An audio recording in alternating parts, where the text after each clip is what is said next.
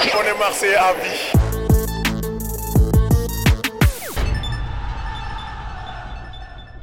Le kidnapping de Gunnar. Je vais vous raconter l'histoire du kidnapping de Gunnar Andersson. Le 8 décembre 1950, l'avant-centre suédois Gunnar Andersson arrivait à Marseille dans des circonstances rocambolesques. Kidnappé par Raymond Gimel et Lucien Dapo, deux journalistes du quotidien marseillais Le Provençal, qui souhaitaient pour l'occasion s'assurer de recueillir les premières impressions du nouvel attaquant olympien. Gunnar Andersson avait été repéré par les dirigeants du club lors du tournoi de Barcelone qu'il disputait avec son club de Göteborg. Gunnar n'avait que 22 ans à ce moment-là. Il était le troisième Suédois recruté par le président Dankos après Gunnar Johansson qui venait de disputer le Mondial 58 et Dan Eckner, un puncher au pied gauche meurtrier.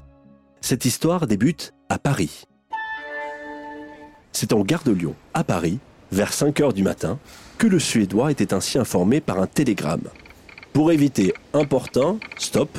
Prière descendre Avignon, stop. Voiture attendra pour vous conduire à Marseille. Bien que surpris, Gunnar Andersson faisait halte dans la petite ville du Vaucluse.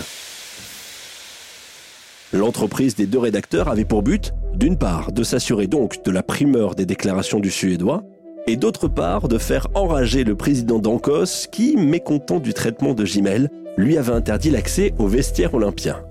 Sur le trajet entre la Cité des Papes et la Canebière, Anderson s'était livré sans limite à ses hôtes sur son enfance, sa passion pour le hockey sur glace, les raisons de son arrivée différées en raison de son service armé, ou encore sur sa participation au tournoi de Barcelone avec son club de Göteborg où les émissaires olympiens l'avaient repéré.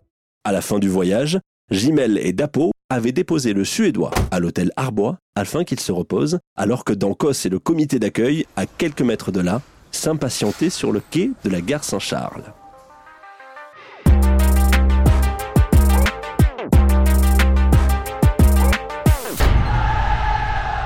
Alain Giresse sur la Canebière. Je vais vous raconter l'histoire de la signature d'Alain Giresse à l'OM. Juste avant le championnat de France 1986-1987, la Coupe de la Ligue avait servi de répétition générale. Et même si l'OM, façonné par Michel Hidalgo, s'était bien comporté, terminant en premier de son groupe, à l'évidence, l'absence d'un chef d'orchestre, d'un chef de file, d'un guide lui faisait cruellement défaut il fallait absolument dénicher ce joueur capable de valoriser les perfs des solistes du groupe, tels Papin, Kuben, Sliskovic ou Diallo. On se demandait à Marseille qui pourrait bien faire l'affaire. On venait même de regretter que Gingini, après avoir hésité, ait choisi de s'exiler en Suisse. C'est alors qu'une drôle de rumeur prit de l'ampleur sur le boulevard Michelet. Elle enfla, enfla, enfla, à tel point qu'elle devient certitude dans la nuit du dimanche 27 au lundi 28 juillet 1986. Alain Giresse lui-même. L'un des héros du mondial 1982 avait bel et bien accepté de rejoindre l'Olympique de Marseille. C'était la plus incroyable, la plus extraordinaire, la plus inattendue, la plus insensée des nouvelles.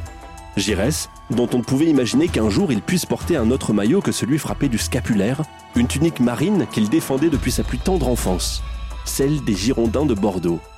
Alain Giresse avait dit oui à l'OM. Enfin, il avait surtout dit oui à Bernard Tapie. Lundi 29 juillet, le lendemain, Gérard Bagné de l'entraîneur, accompagné de Michel Hidalgo, entourait celui que l'on pouvait qualifier désormais d'ex-bordelais pour sa toute première conférence de presse. Il fallait se pincer pour y croire. L'OM tenait son meneur de jeu, son maître à jouer. Mais que s'est-il passé à Bordeaux? Pour quel motif suffisamment sérieux? Alain Giresse a-t-il décidé de partir? Je n'ai pas quitté Bordeaux de gaieté de cœur, mais ce n'est pas important. Ce qui compte désormais, c'est ce qu'on attend de moi, ici, à Marseille, se bornait-il à déclarer. En Gironde, le président du club, Claude Bèze, était bien moins discret. Giresse n'a pas de parole, c'est un joueur fini, lançait-il.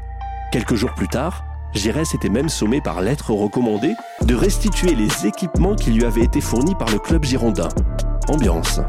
Les tenues de cette saison ou celles des 22 précédentes avait plaisanté l'intéressé, à l'évidence peu marqué par les attaques de son ancien club. Près de 50 000 spectateurs s'étaient amassés au stade Vélodrome pour les grands débuts de cette formation version tapis Hidalgo, composé de Joseph Antoine Bell, Christophe Galtier, l'actuel coach du LOSC, Karl-Heinz Foster, Jackie Bonnevé, Jean-François Domergue, Thierry Lauré, l'entraîneur de Strasbourg, Alain Giresse donc, Jean-Louis Zanon, Blaze Sliskovic, Jean-Pierre Papin et Patrick Cuben. Premier match. Première victoire, c'était face à Monaco, sur le score de 3 buts à 1.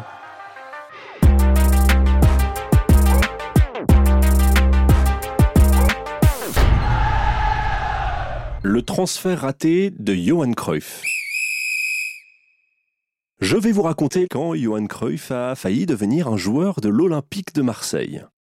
L'Hollandais volant avait croisé la route de l'OM en octobre 1971 en Coupe d'Europe des clubs champions. La cité phocéenne ne lui était donc pas une terre inconnue. Huit ans plus tard, le beau Johan Cruyff était considéré par la planète comme l'égal de Pelé ou Beckenbauer. Mais il a déjà 32 ans. Cruyff avait débuté à l'Ajax à 17 ans avant d'être transféré au FC Barcelone en 1973.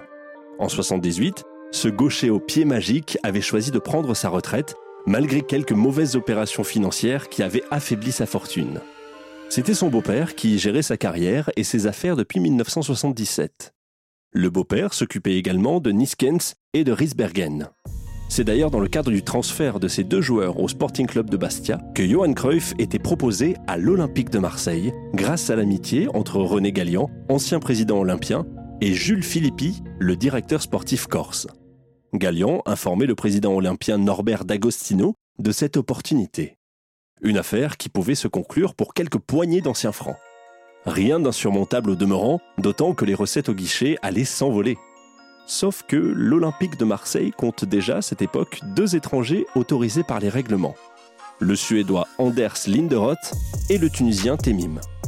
Mais Cruyff avait le véritable avantage de remplir les gradins du vieux vélodrome toute la saison. Un risque que les dirigeants olympiens auraient pris si les caisses du club le permettaient.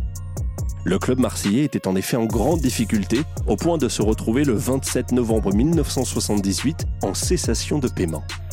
L'affaire en est donc restée là. Johan Cruyff est donc allé finir sa carrière aux Aztecs de Los Angeles, puis aux diplomates de Washington, avant de rentrer aux Pays-Bas, où il porte à nouveau le maillot de l'Ajax, puis de Feyenoord. Cruyff totalise 688 matchs professionnels entre 1964 et 1984. Johan Cruyff est décédé le 24 mars 2016, non sans avoir modernisé radicalement le football.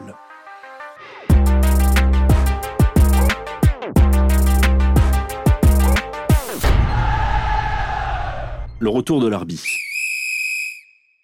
Je vais vous raconter l'histoire de la perle noire, l'Arbi Ben Barek. Tout commence en 1938. À cette époque, le recrutement olympien s'avérait d'origine nord-africaine. Ainsi, contre 44 000 francs de l'époque, l'Arbi Ben Barek était acheté à l'US marocaine qui aurait préféré conserver son prodige, lui qui a failli ne jamais apercevoir le vieux port. Ben Barek disputait son premier match le 4 septembre 1938 contre le RC Paris et ce fut plus qu'une révélation. Un véritable éblouissement qu'il confirmait au fil des matchs. Ses exploits lui valaient très rapidement le surnom de la Perle Noire et un poste de titulaire en équipe de France. Mais 1938 est aussi l'année de l'Anschluss et des accords de Munich. L'arbitre disputait son dernier match en mai 39 et partait en vacances au Maroc. Il ne reviendra pas. La Deuxième Guerre mondiale éclatait pour cinq ans. Cinq ans durant lesquels l'Arbi rejoue pour son club formateur de l'US marocaine. Mais il appartient toujours à l'OM, qui exige son retour à la libération. La Perle Noire revient contraint et forcé, mais réclame beaucoup d'argent. Un ultimatum qui provoque la colère du président Robin, qui cède Ben Barek au stade français contre 750 000 francs, un record pour l'époque. Quelques années après, en 1948, alors qu'il est éblouissant, ben Barek part en Espagne dans les valises de son entraîneur Elenio Herrera à l'Atlético Madrid, avec qui il remporte deux fois le championnat d'Espagne en 50 et 51. Un départ contesté par les supporters, au point d'ailleurs qu'un journaliste qui suivait les exploits de la Perle Noire avait écrit dans un quotidien, à l'attention du président du Stade français, Vendez l'Arc de Triomphe ou la Tour Eiffel, mais ne vendez pas Ben Barek. En décembre 1953, pour 8 millions de francs, ben Barek fait son grand retour à l'OM. Il est âgé de 36 ans et demi. Il remet le maillot immaculé lors d'un déplacement à Nîmes. Malheureusement, les 15 000 demandes de place pour les seuls supporters marseillais ne pourront être honorées en raison de la vétusté du stade Jean Bouin où évolue à l'époque le Nîmes Olympique. Près de 30 000 personnes envahissent la cité gardoise pour assister au grand retour de la perle noire. Malgré la défaite olympienne de 1, c'est un succès. Les dirigeants olympiens ne regretteront jamais leur choix. Ben Barek inscrit 12 buts et permet à l'OM de finir la saison en milieu de tableau, mais surtout aide son équipe à disputer la finale de la Coupe de France après un parcours exceptionnel. Ses performances étaient telles qu'à 38 ans passés, Larbi est convoqué en équipe de France le 17 octobre 54 pour une victoire contre l'Allemagne 3 buts à 1 à Hanovre. Une fierté et un nouveau record pour Larbi le phénomène. Larbi Ben Barek savait tout faire. Il maîtrisait à la perfection l'art du football. Il fut un attaquant exceptionnel, reconnu pour son incommensurable talent. Il a été la première grande star du football africain et arabe. Pelé lui-même, qui le considérait comme son modèle, avait d'ailleurs déclaré en 76 lors d'un voyage au Maroc Si je suis le roi du football, alors Ben Barek en est le dieu.